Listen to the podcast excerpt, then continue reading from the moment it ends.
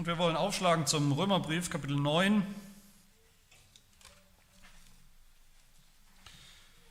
Wir lesen Römer 9 ab Vers 30 bis Kapitel 10, Vers 11. Römer 9 ab Vers 30.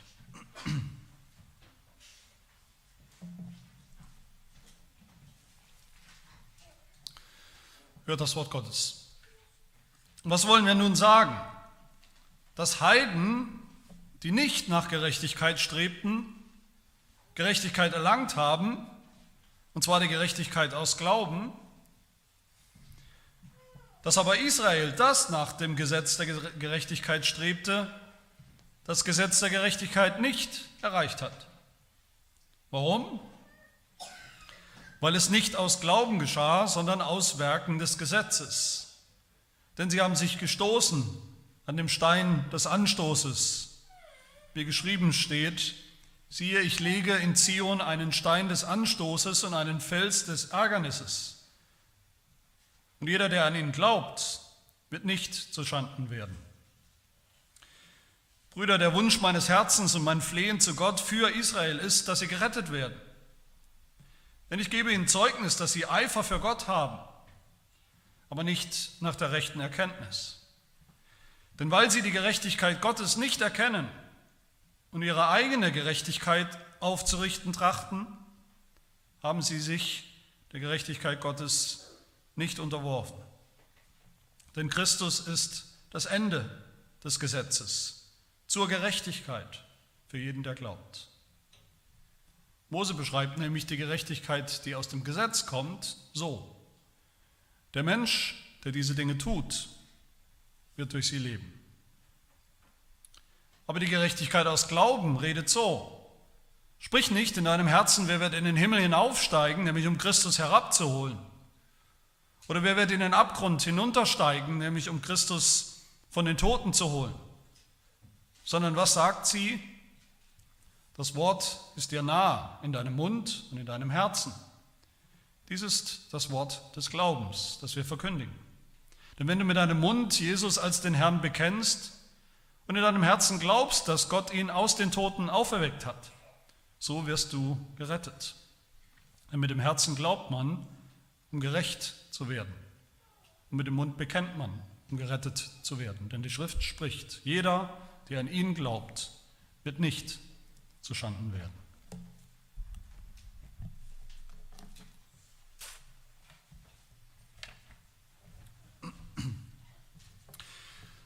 Wir sind hier bei einem neuen, neuen Abschnitt, wieder im Römerbrief. Wie immer, wenn Paulus, der Apostel Paulus schreibt, was sollen wir nun sagen, dann zieht er ein Fazit und eine Konsequenz. Wir kommen zu einem neuen Gedanken hier, aber es beschäftigt uns immer noch die Frage, die uns schon eine Weile beschäftigt, nämlich die Frage, wie kann es eigentlich sein, wie kann es überhaupt sein, dass Gott einen großen, wunderbaren Plan hatte, dass Gott ein Volk hatte über lange Zeit, die Juden, ein Volk, dem er so wunderbare Versprechen gegeben hat, Privilegien gegeben hat, aber das dann so, dass das so auf ganzer Linie schiefgegangen ist. Dass sie gar nicht alle gerettet sind. Ganz im Gegenteil, dass eigentlich scheinbar fast niemand von diesen Juden gerettet ist. Eine kleine Minderheit. Und wie kann es umgekehrt jetzt sein, wie kann das möglich sein, dass jetzt plötzlich Heiden, Menschen ohne Geschichte mit Gott, ohne diese lange alte Geschichte, ohne irgendwelche geistliche Vorbereitung.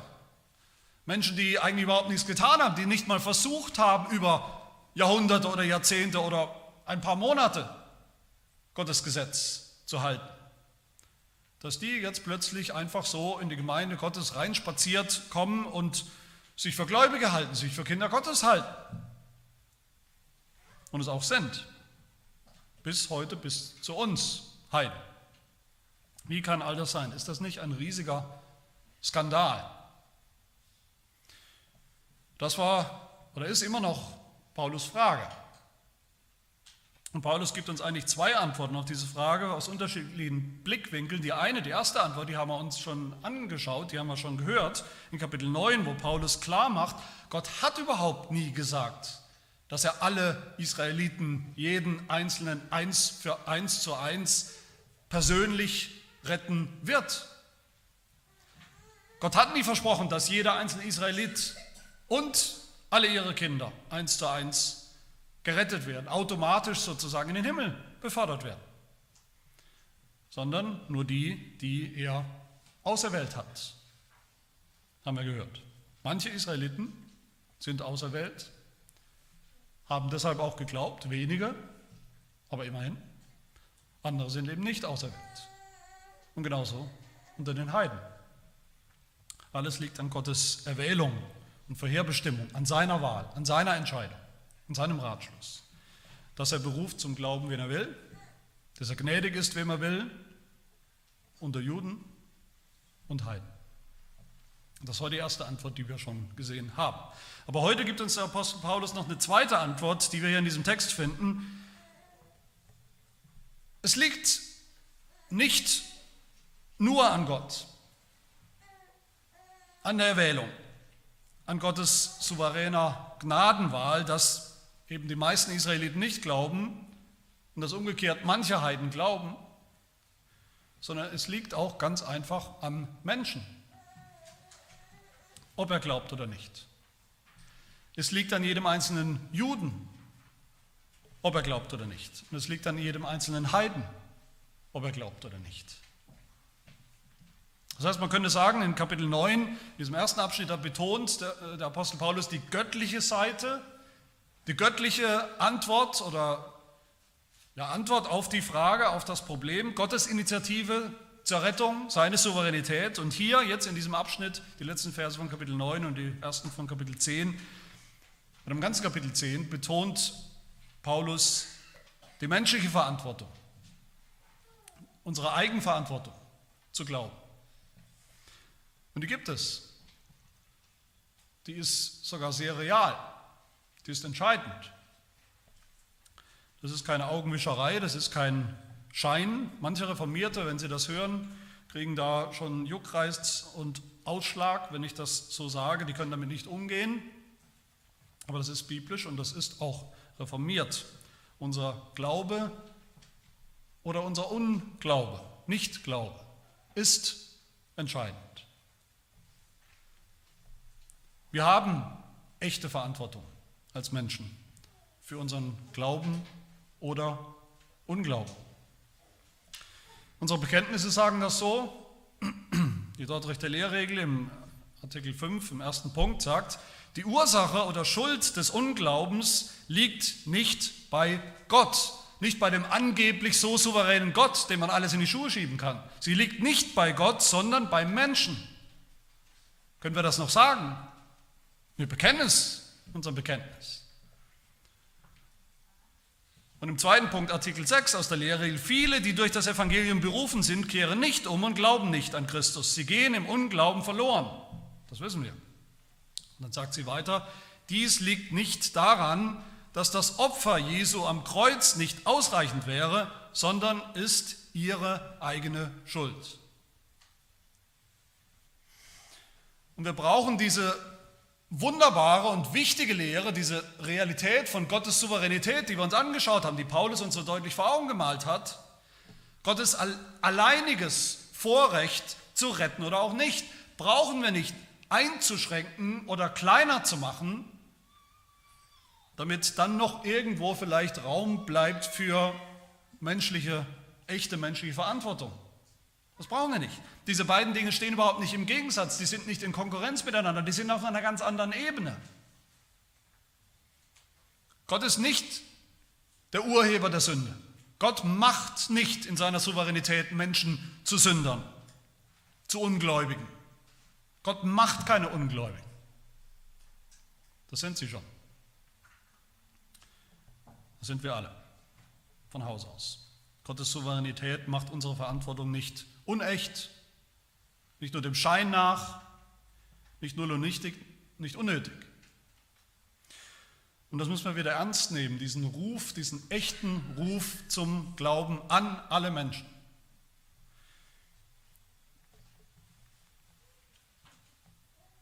Wir wissen, aufgrund dessen, was wir gehört haben schon im Römerbrief, es glauben nur die Menschen, die Gott auserwählt und bestimmt hat. Aber wer nicht glaubt, ist trotzdem selbst schuld. Wir müssen wieder ernst nehmen, dass jeder Mensch so eine echte Verantwortung hat vor Gott. Man kann so sehr, und das tun manche, Reformierte in Anführungsstrichen, man kann so sehr die Souveränität Gottes betonen oder überbetonen, so sehr von Erwählung sprechen, dass man das Evangelium, die Einladung des Evangeliums nicht mehr wirklich ernst nimmt. Man kann so sehr von der Souveränität Gottes und Erwählung sprechen, dass man nicht mehr evangelisiert, weil man keinen Grund mehr dafür sieht, weil man keinen Grund mehr dafür sieht, hinzugehen und jedem Menschen, bei dem wir können, das Evangelium weiterzusagen. Weil wir denken, es bringt doch sowieso nichts. Gott hat so, schon lange entschieden. Gott tut sowieso, was er will. Wir Menschen sind nur Marionetten. Nein, sind wir nicht. Das Evangelium ist ein echter Ruf an alle, die es hören. Und jeder, der diesem Ruf nicht folgt, der ist auch selbst schuld daran und wird auch zur Verantwortung gezogen dafür. Die Dortrechter Lehrregel sagt, die, die Dortrechter Lehrregel, die so klar von der Erwählung spricht und von der Souveränität spricht, sie sagt, viele, die durch die Verkündigung des Evangeliums berufen werden, kommen und bekehren sich nicht. Die Schuld daran liegt nicht beim Evangelium, nicht bei Christus, der uns im Evangelium dargeboten wird, nicht bei Gott, der durch das Evangelium ruft, die Schuld liegt bei ihnen selbst. Aber Dieselbe Lehrregel sagt dann auch weiter, positiv ausgedrückt in Artikel 8, alle, die durch das Evangelium berufen werden, die werden auch wirklich berufen. Gott offenbart ernsthaft und aufrichtig in seinem Wort, dass es ihm gefällt, dass die, die berufen sind, auch zu ihm kommen sollen. Im Ernst verspricht er auch allen, die zu ihm kommen und glauben, Ruhe für ihre Seelen und das ewige Leben. Im Ernst. Und der Apostel Paulus ist auch ernst. Der Apostel Paulus spielt auch keine Spielchen hier, wenn er, wenn er sagt in Vers 1 von Kapitel 10, der Wunsch meines Herzens und mein Flehen zu Gott ist für Israel, dass sie gerettet werden. Das meint er ja ernst, das will er ja wirklich. Paulus sagt nicht, ha, ist eh alles egal, sowieso alles schon klar, wer gerettet wird und wer nicht, wer erwählt ist und wer nicht. Sowieso ein abgekartetes Spiel. Deshalb brauche ich auch nicht mehr zu predigen. Der Apostel Paulus meint es ernst, weil Gott es ernst meint. Dieser, dieser Unglaube der Juden, für die sie selbst verantwortlich sind, der zerreißt ihm das Herz. Und was tut Paulus? Was macht er? Er geht hin und predigt sich die Seele aus dem Leib mit dem Evangelium. Um, wenn irgend möglich, noch ein paar, ein paar Handvoll Juden zu retten, weil es möglich ist. Gott weiß, wen er auserwählt hat, natürlich, aber Paulus weiß es nicht. Selbst der Apostel Paulus weiß es nicht. Und deshalb ist seine Aufgabe zu predigen. Auf Teufel komm raus. Jedem, den er erwischt, der es hört. Wir wissen auch nicht, wer auserwählt ist oder nicht. Deshalb ist auch unsere Aufgabe, das Evangelium weiter zu sagen, allen Menschen, wo wir können, damit sie glauben. Jeder darf und jeder muss glauben. Das Angebot gilt allen und ist ein echtes Angebot. Wer diesem Ruf nicht folgt, ist selbst schuld. Wer ihm folgt, wird auch gerettet. Jeder, der glaubt, wird nicht zu Schanden werden. Ich hoffe, ihr versteht, dass wir diese zwei Antworten hier zusammenkommen, wie wichtig beide sind. Diese erste Antwort, die Paulus uns gegeben hat, die Antwort, die ganz verankert ist in Gottes Souveränität, in seiner Erwählung, aber eben auch die zweite Antwort, die ganz verankert ist in der menschlichen Verantwortung. Die erste Antwort, warum glauben so viele nicht? Sie glauben nicht, weil sie nicht erwählt sind.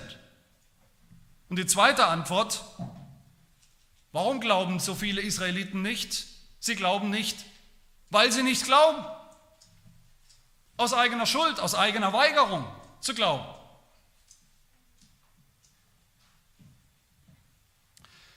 Aber wir reden ja hier von den Juden, nicht von irgendwelchen dahergelaufenen Ungläubigen. Wenn man den, Alten, den Juden im Alten Testament und auch noch zu Paulus Zeit, wenn man den Juden eins sicher nicht unterstellen kann, dann, dass sie nicht religiös gewesen wären, dass sie nicht gottesfürchtig gewesen wären, dass sie nicht fromm gewesen wären, dass sie nicht wirklich aufrichtig Gott gesucht haben, Gott haben wollten. Was haben sie? Sie wollten Gott. Sie wollten gerecht sein vor Gott. Sie wollten vor Gott bestehen. Gerechtigkeit ist der Schlüsselbegriff hier in diesem Abschnitt. Habt ihr wahrscheinlich beim Lesen gemerkt, elfmal kommt dieser Begriff hier vor. Gerecht, Gerechtigkeit, Gerechtigkeit bedeutet so zu sein, wie wir sein sollen. So zu sein, wie Gott das will, wie es Gott gefällt. Gerechte Menschen, aufrichtig, heilig, gute Menschen. Gerechtigkeit bedeutet, vor Gott bestehen zu können, bei Gott angenommen zu sein. Und das wollten Juden. Diese Gerechtigkeit von Gott anerkannt zu werden, das wollten die Juden. Aufrichtig. Aber Paulus sagt, trotzdem haben sie genau das nicht gefunden, nicht erreicht. Warum nicht?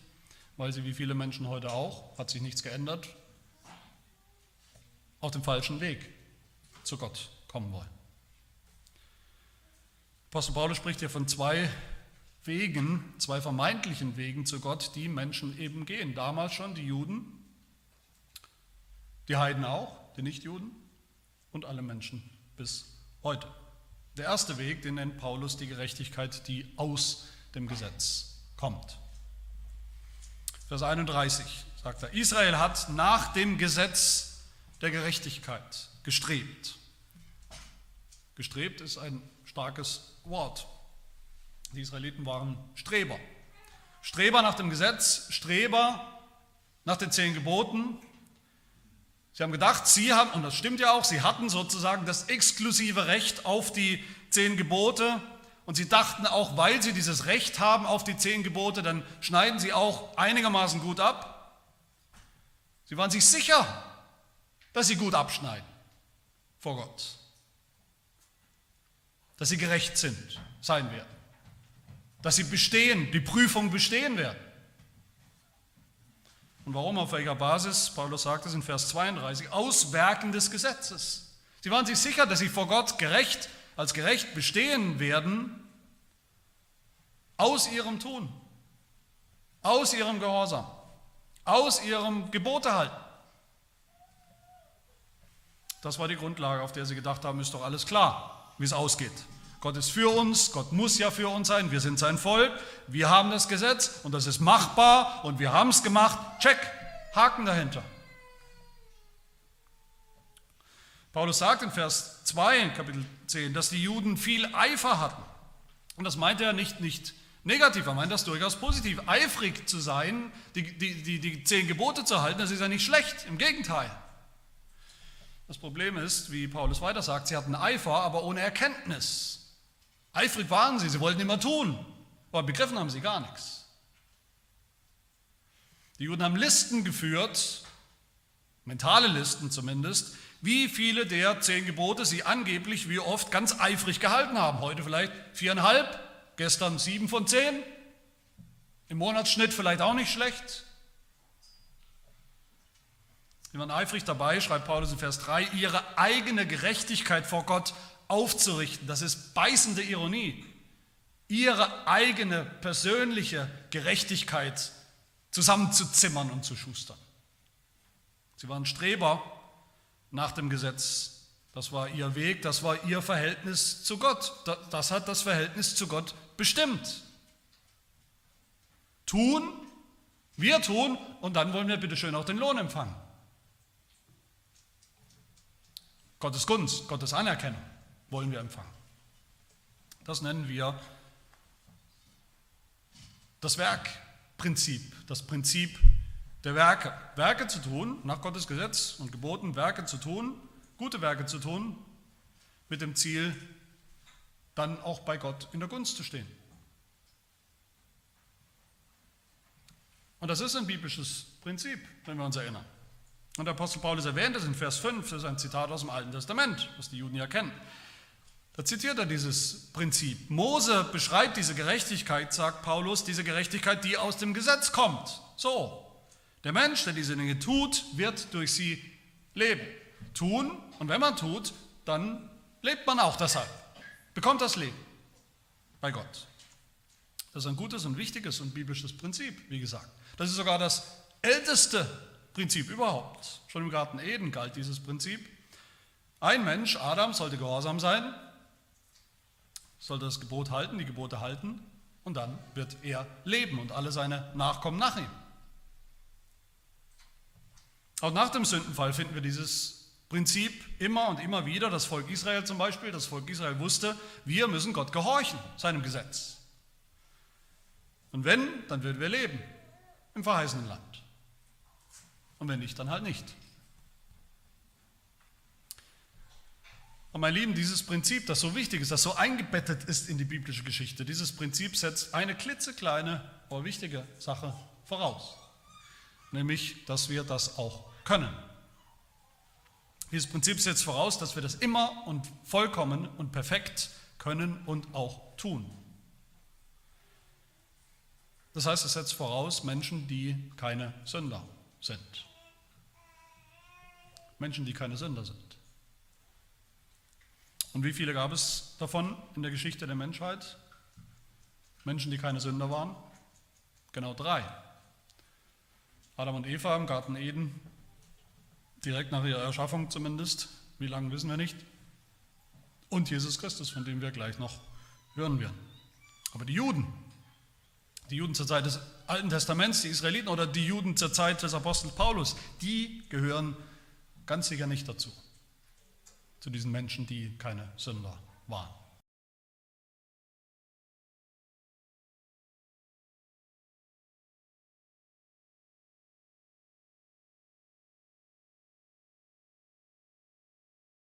Und so leben wir auch nach diesem Prinzip. Und sie haben einfach vergessen diese klitzekleine Tatsache oder Grundlage. Diese klitzekleine Tatsache des Sündenfalls, dass sie eben auch vor allem Sünder sind und nicht ziemlich beste Menschen. Eifer, aber ohne jede Erkenntnis. Eifer ohne Selbsterkenntnis. Die absoluten Basics haben sie nicht erkannt. Übrigens wie die Menschen, wie Menschen heute ja auch, ganz genauso. Das ist nicht nur ein jüdisches Problem. Auch heute gibt es diese Streber, ich würde sogar sagen, im Grunde ist jeder Mensch von seinem Herzen her, von Natur aus so ein Streber. Wenn wir mit Menschen sprechen, wenn wir Menschen ansprechen auf den Himmel, auf Gott, auf die Erlösung, was sagen denn die Menschen? Was sagen denn wahrscheinlich neun von zehn Menschen? Was sagen sie, warum Gott sie annehmen sollte?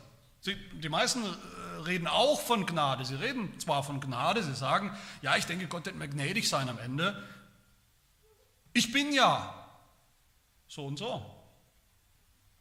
Ich tue ja dies und jenes.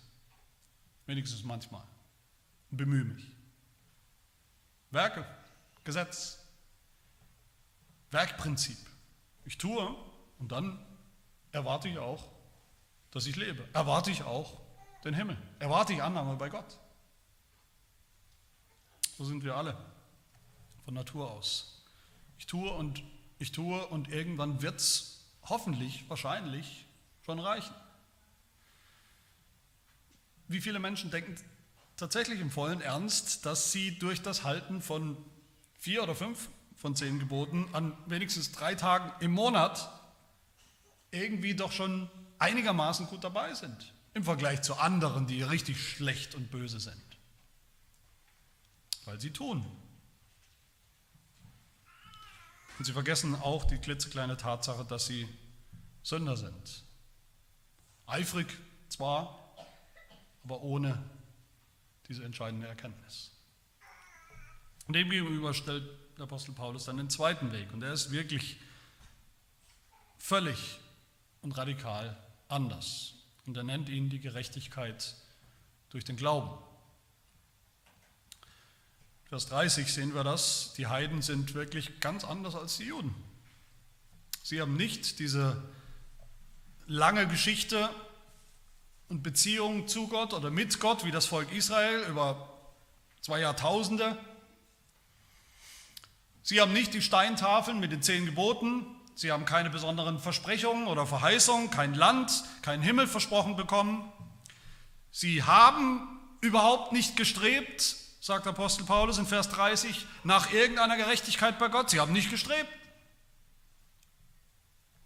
Sie führen keine Listen über ihren Gehorsam, über die Gebote, die sie gehalten haben, die Werke, die sie getan haben, die sie Gott präsentieren können als ihre eigene Gerechtigkeit. Aber doch ist hier, sagt Paulus, ist eigentlich das Unfassbare passiert, der Skandal passiert, ausgerechnet sie. Überall in diesen kleinen christlichen Gemeinden, die entstanden sind, schon zu Paulus Zeit, die wie die Pilze aus dem Boden gesprossen sind, sind plötzlich auch sie da, sind gläubige Nichtjuden, gläubige Heiden da. Und Paulus sagt das Skandalöse, er sagt, ausgerechnet die, diese Heiden, die wirklich aber auch gar nichts getan haben, die haben, Vers 30, Gerechtigkeit erlangt, erreicht. Sie haben Gottes Gerechtigkeit gefunden, das Heil, einfach nur aus Glauben.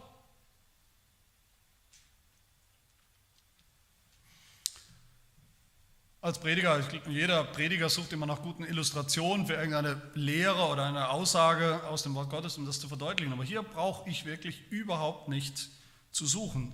Es kann keine bessere Illustration geben für die zwei Wege, die zwei vermeintlichen Wege zu Gott, zum Heil, zur Gerechtigkeit, als diese gigantische, Jahrtausende lange Geschichte, die ja wirklich passiert ist. Diese Geschichte ist die Illustration. 2000 Jahre oder 3000 Jahre Juden, Judentum mit ihrem ganzen Streben nach den Gesetzen, nach den Geboten, mit ihrem ganzen Tun nicht erreicht. Und dann ein paar Jahre, ein paar Jahrzehnte nach Pfingsten hier von Paulus Perspektive ist das erst ein paar Jahrzehnte alt. Ein Heide nach dem anderen. Überall kommen sie. Ein Heide nach dem anderen. Und die haben es erreicht. Gerechtigkeit bei Gott. Einfach so. Ohne Vorbereitung, ohne Tun, ohne Streben. Gibt es eine bessere Illustration für Gottes Gnade als das, was wir da in dieser Geschichte sehen? Die, die von Anfang an dabei waren, die Juden, die sich wirklich bemüht haben, abgemüht haben, echte Streber, die gehen leer aus. Und die Spätkommer, zu Spätkommer, die Heiden, die eigentlich rein gar nichts getan haben, die mit den schlechtesten Noten in der Klasse, die kommen und zahnen ab. Wie kann das sein? Was ist das Problem mit dem ersten Weg, dieser Gerechtigkeit aus Werken, Gebote halten aus dem Gesetz? Und warum ist der zweite Weg so viel besser? Nämlich nichts zu tun, keine Werke, sondern zu glauben. Damit sind wir mittendrin im Evangelium. Das ist so, weil wir uns Gottes Gerechtigkeit überhaupt nicht erarbeiten können. Das kann nur einer. Das konnte nur einer, der sie getan hat, der sie erfüllt hat, nämlich Jesus Christus. Wir können diese Gerechtigkeit nur empfangen als Geschenk in Jesus Christus, der unsere Gerechtigkeit ist, seiner Person. Mein dritter Gedanke. Jesus Christus steht hier im Zentrum, im Mittelpunkt von dieser Passage, in diesem bekannten und wichtigen Vers 4. Denn Christus ist das Ende des Gesetzes zur Gerechtigkeit für jeden, der glaubt. Einfach glaubt. Und können wir uns bitte endlich einigen und verständigen, alle Bibelübersetzer, sind heute wahrscheinlich keine unter uns, alle Bibelleser, da sind viele unter uns, hoffe ich, dass hier stehen muss in diesem Vers 4, Christus ist das Ziel des Gesetzes, nicht das Ende, wie wir denken, das Ende des Films vielleicht. Das Gesetz hat ein Ziel, und zwar immer schon. Darum geht es hier. Seit dem allerersten, allerersten Gebot, du sollst nicht, du sollst nicht essen, bis zu den Steintafeln mit den zehn Geboten, bis zum Buch Levitikus. Das ganze Gesetz hat immer schon ein Ziel. Nicht ein Haltbarkeitsdatum, nicht ein Enddatum, ein Ziel. Das ganze Gesetz ist immer schon pfeilförmig. Es ist ein hell erleuchteter Pfeil, der auf etwas hinweist und zeigt. Und die Pfeilspitze,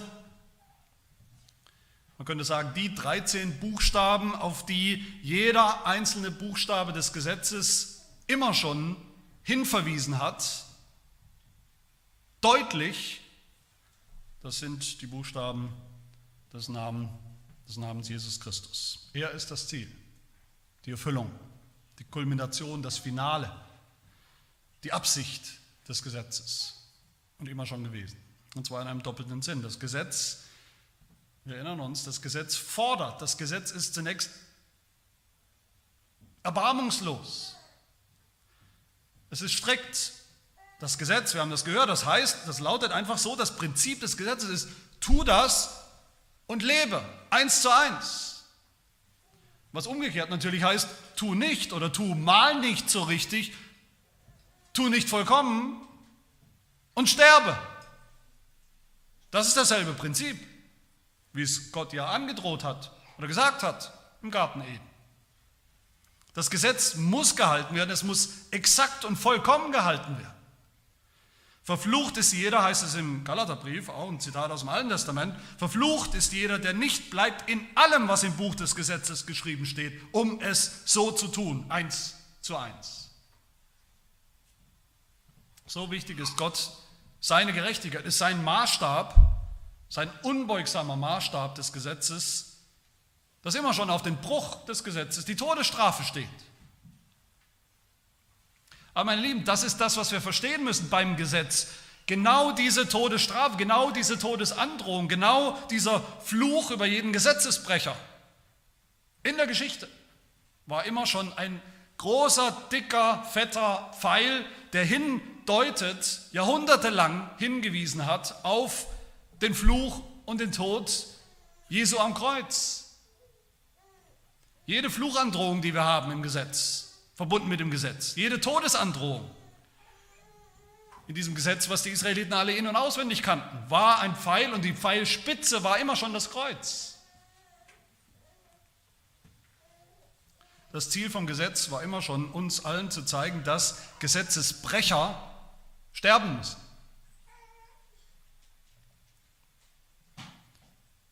Aber auch, und noch wichtiger, dass einer kommen wird, ein Messias aus dem Himmel, der sterben wird für verfluchte Gesetzesbrecher. Der Tod Jesu am Kreuz ist das allererste und deutliche Ziel des Gesetzes, der Tod Jesu am Kreuz. Aber das Gesetz hat noch ein zweites Ziel, Gott hat sein Gesetz ja nicht zum Spaß gegeben. Er hat es nicht einfach so gegeben, auch nicht nur als pädagogisches Mittel, damit wir irgendwas erkennen. Nicht aus Jux und Dollerei. Gott will ja tatsächlich, dass sein Gesetz erfüllt wird, dass sein Gesetz gehalten wird, weil es richtig ist, weil es gerecht ist. Es muss erfüllt werden. Einer muss es tun. Und einer wird es tun. Adam hat es nicht getan. Israel, wissen wir, hat es auch nicht getan. Und wir, wissen ja hoffentlich, haben es auch nicht getan. Keiner von uns. Aber auch so ist das Gesetz ein Pfeil auf Jesus Christus hin. Er kam und jeden Tag seines Lebens, jeden Augenblick seines Lebens hat er das Gesetz erfüllt und gehalten. Als gerechter, gehorsamer Adam, als gerechter, gehorsamer Israelit und Jude, als gerechter und gehorsamer Sohn Gottes, als gerechter und gehorsamer Stellvertreter für uns, Sünder. Nicht nur sein Tod, sondern auch sein, sein gehorsames und gerechtes Leben ist immer schon das Ziel des Gesetzes gewesen, für die, die es begreifen. So sagt es übrigens auch unser niederländisches Glaubensbekenntnis in Artikel 25, ein kleines Artikelchen, das nur das Thema hat, Christus als Ziel des Gesetzes. Und da heißt es, wir glauben, dass die Zeremonien und Bilder des Gesetzes mit der Ankunft Christi aufgehört und alle Schatten ein Ende genommen haben. Ihr Gebrauch unter Christen muss deshalb abgeschafft werden. Aber so, dass ihre Wahrheit und ihr Wesenskern in Jesus Christus erhalten bleibt, indem sie alle erfüllt worden sind.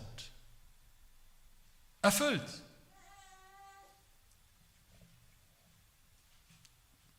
Mein Lieben, das heißt nichts weniger, als dass das Gesetz in seiner Gänze und in seiner Geschichte von Anfang bis zum Ende immer schon die Form des Kreuzes hatte.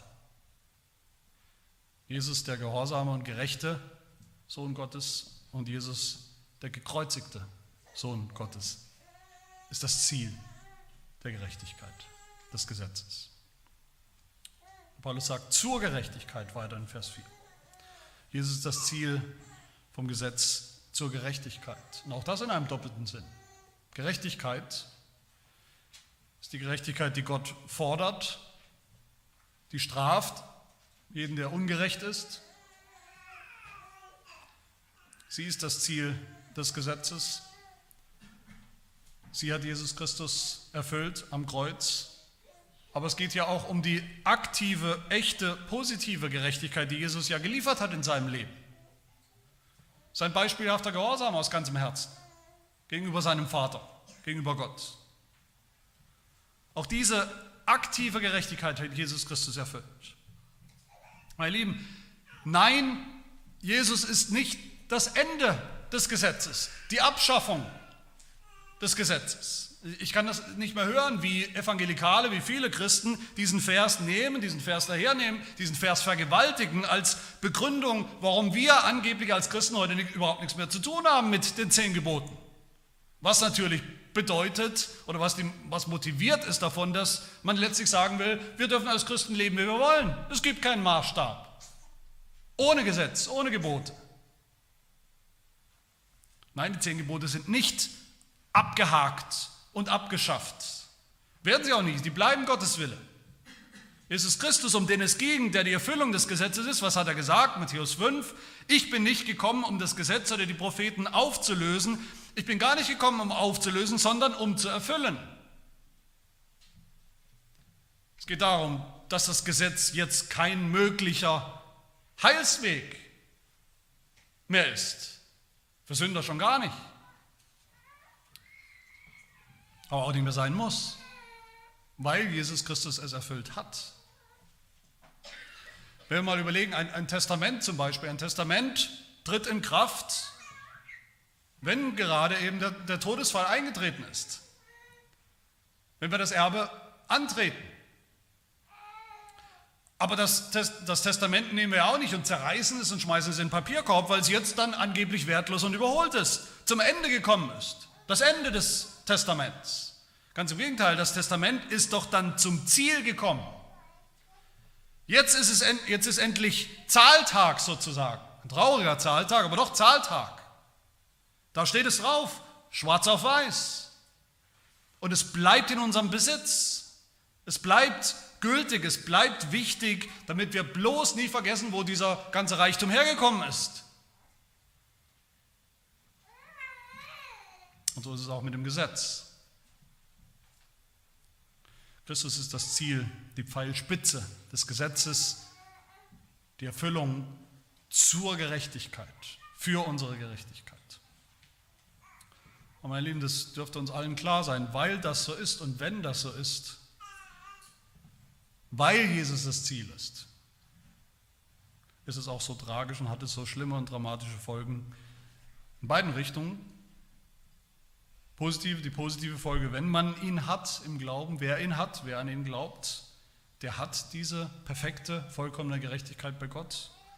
Aber wer Jesus Christus nicht hat, der hat eben nicht, wie wir oft denken, so ein bisschen eigene Gerechtigkeit, naja, die ist nicht vollkommen, aber das ist 75 Prozent vielleicht, die wird irgendwie, wenn Gott noch ein bisschen gnädig ist, wird sie auch reichen, der hat am Ende gar nichts. Weil Jesus das Ziel ist, die Pfeilspitze, ist Jesus Christus der entscheidende Faktor, der Stein des Anstoßes. Dieser dicke, fette Steinbrocken, Felsbrocken, der da liegt, groß und schwer und unübersehbar für alle da liegt. Und das ist mein letzter Gedanke oder Paulus letzter Gedanke im Text. Es gibt dann nur zwei Möglichkeiten, wie wir reagieren, mit ihm umgehen. mit diesem Jesus Christus. Die erste Möglichkeit, man versteht das Gesetz eben richtig. Wir verstehen das Gesetz richtig, wofür es immer schon gedacht war. Wir verstehen das Gesetz als Pfeil auf Jesus Christus. Und weil wir das so verstehen, kommen wir auch zu Jesus Christus, erkennen ihn als den Sohn Gottes, erkennen ihn als den, der das Gesetz erfüllt hat, von dem das Gesetz immer schon gesprochen hat, auf den es hingewiesen hat und glauben deshalb auch an ihn, weil wir nicht vor dem Ziel stehen bleiben. Oder, das ist natürlich die andere Möglichkeit, man erkennt ihn nicht, nicht richtig. Man sieht diesen hell erleuchteten Pfeil nicht und man sieht auch die Pfeilspitze, das Ziel nicht, worauf alles immer schon gedeutet hat. Man schießt einfach vorbei an Jesus Christus oder bleibt davor stehen und tut immer noch so, als könnte man weiter diesen Weg gehen, als könnte man weiter Gesetze halten, sich bemühen, das Richtige zu tun, gute Werke und die zehn Gebote zu halten und könnte so möglicherweise vor Gott bestehen.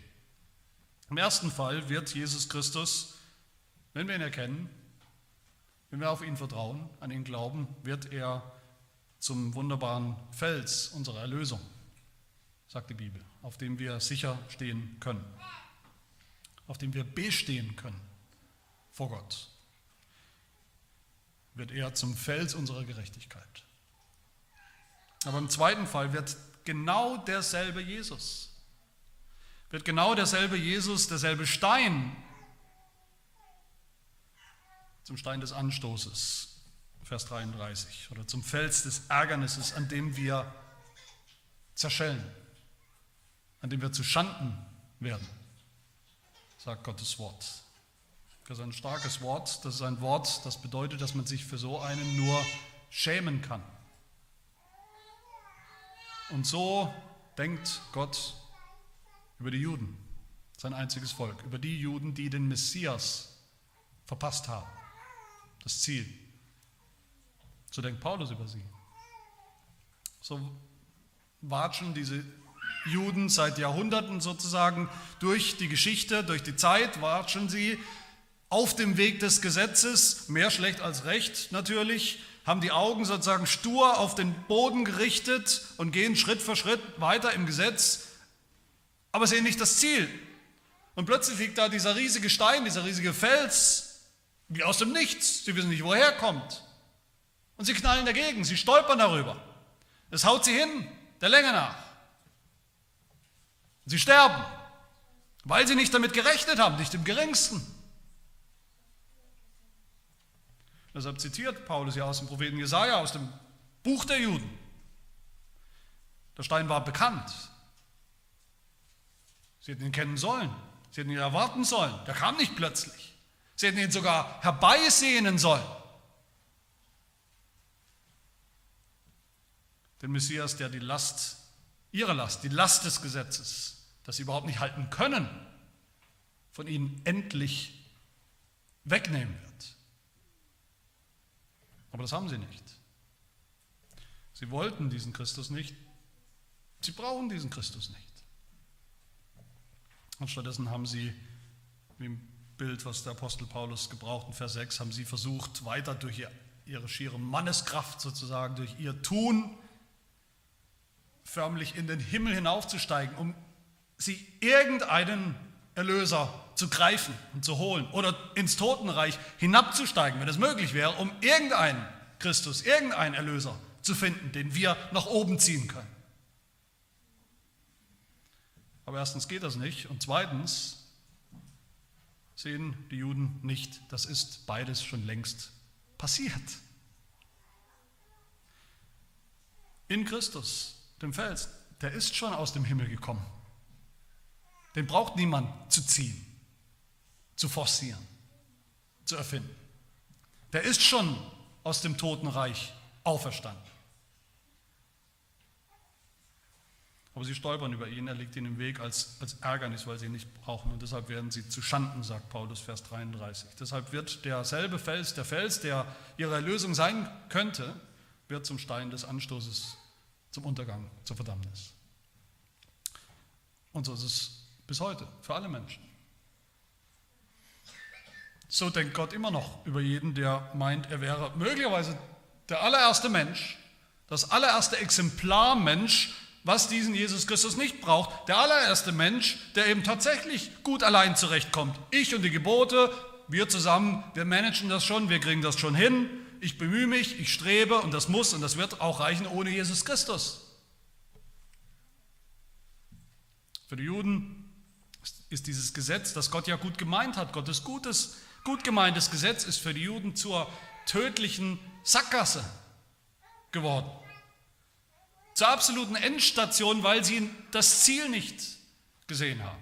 Und genauso ist das heute für jeden ungläubigen Menschen, der sich eben für so einen einigermaßen, wenigstens einigermaßen guten, gesetzestreuen Menschen hält, ohne Jesus Christus. Sie erreichen die Ziellinie nicht.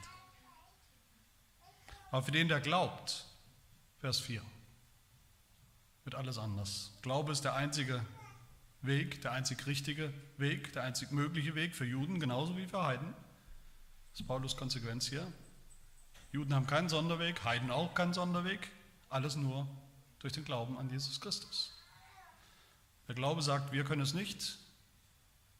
Der Glaube sagt aber auch, aber Jesus kann es und hat es getan und vollbracht. Der Glaube sagt, ich habe keine eigene Gerechtigkeit, an der ich basteln könnte. Aber der Glaube sagt auch, Jesus Christus hat die vollkommene Gerechtigkeit. Und ich empfange sie, ich lasse sie mir schenken, ich lasse sie mir zusprechen, von Gott zurechnen. Glaube ist demütig. Vers 3, Glaube bedeutet sich Gottes Gerechtigkeit zu unterwerfen, Gottes Plan, Gottes Heilsplan. Gottes Gerechtigkeit da zu suchen, wo er sie uns anbietet, da wo sie zu finden ist und nicht da, wo wir meinen, wir könnten sie selbst bauen. Das braucht natürlich Demut für jeden Menschen. Es braucht viel Demut zu sagen, ich bin ungerecht. Ich bin es nicht. Ich bin ein Sünder. Und egal was ich tue, ich werde es nie schaffen. Ich werde nie gerecht sein. Es braucht Demut zu sagen, ich brauche Jesus Christus in meinem Leben. Deshalb sagt Jesus ja in den Evangelien, dass es leichter ist für Huren und Zöllner, für die Armen und die Taugenichtse, für die, die überhaupt nichts auf die Reihe kriegen, ins Himmelreich zu kommen, als für einen in Anführungsstrichen Gerechten, für einen, der sich für gerecht hält, weil die eben wenigstens wissen, wer oder was sie sind, oder vielmehr wissen, wer oder was sie nicht sind, nämlich sicherlich nicht gerecht und perfekt in ihren Werken, schon gar nicht sündlos. Und was müssen wir glauben? Vers 9 an Jesus Christus, den Herrn, Gott, und dass er von den Toten auferstanden ist, sein Tod und seine Auferstehung, dass er uns aus dem Himmel gegeben worden ist. Und dass er uns aus dem Totenreich wiedergegeben worden ist. Zu unserem Heil. Jesus sagt zu uns heute Morgen, zu jedem von uns, zu Juden wie Heiden, sagt er im Evangelium, kommt her zu mir, die ihr mühselig und beladen seid, beladen seid unter dieser Last des Gesetzes, was es ist, das nur fordert und das ihr nicht halten könnt. Das Gesetz, das immer schon auf mich gezeigt hat und ich bin die Pfeilspitze, ich bin gekommen, ich habe es gehalten. Ich habe die Strafe, den Fluch getragen des Gesetzes. Glaubt an mich, das Ziel des Gesetzes, dann findet ihr die Gerechtigkeit vor Gott. So will ich euch Ruhe geben für eure Seelen, so werdet ihr erreichen die Ziellinie. So werdet ihr erlangen, wonach ihr gar nicht gestrebt habt. Keinen Tag eures Lebens. Und so werdet ihr in Ewigkeit nicht zuschanden werden. Amen. Beten. Wir danken dir, unser Vater im Himmel, für das Gesetz, für deine Pädagogik, mit der du uns so geduldig und sanft, aber doch auch fest und streng hinführst, absolut zielsicher hinführst zu deinem Sohn Jesus Christus, der unsere perfekte, vollkommene Gerechtigkeit, die Gerechtigkeit Gottes ist. Wir danken dir, dass er für uns zum Fels unseres Heils geworden ist und nicht zum Stein des Anstoßes, sodass wir nicht zu Schanden werden, sondern in ihm geborgen sind für alle Zeit, in ihm ruhen können, ruhen von der Angst vor dem Fluch, der Verdammnis, ruhen können von unserem schlechten Gewissen. Er schenke uns diesen Frieden, den Frieden des Evangeliums in unsere Herzen. Das bitten wir in Jesu Namen. Amen.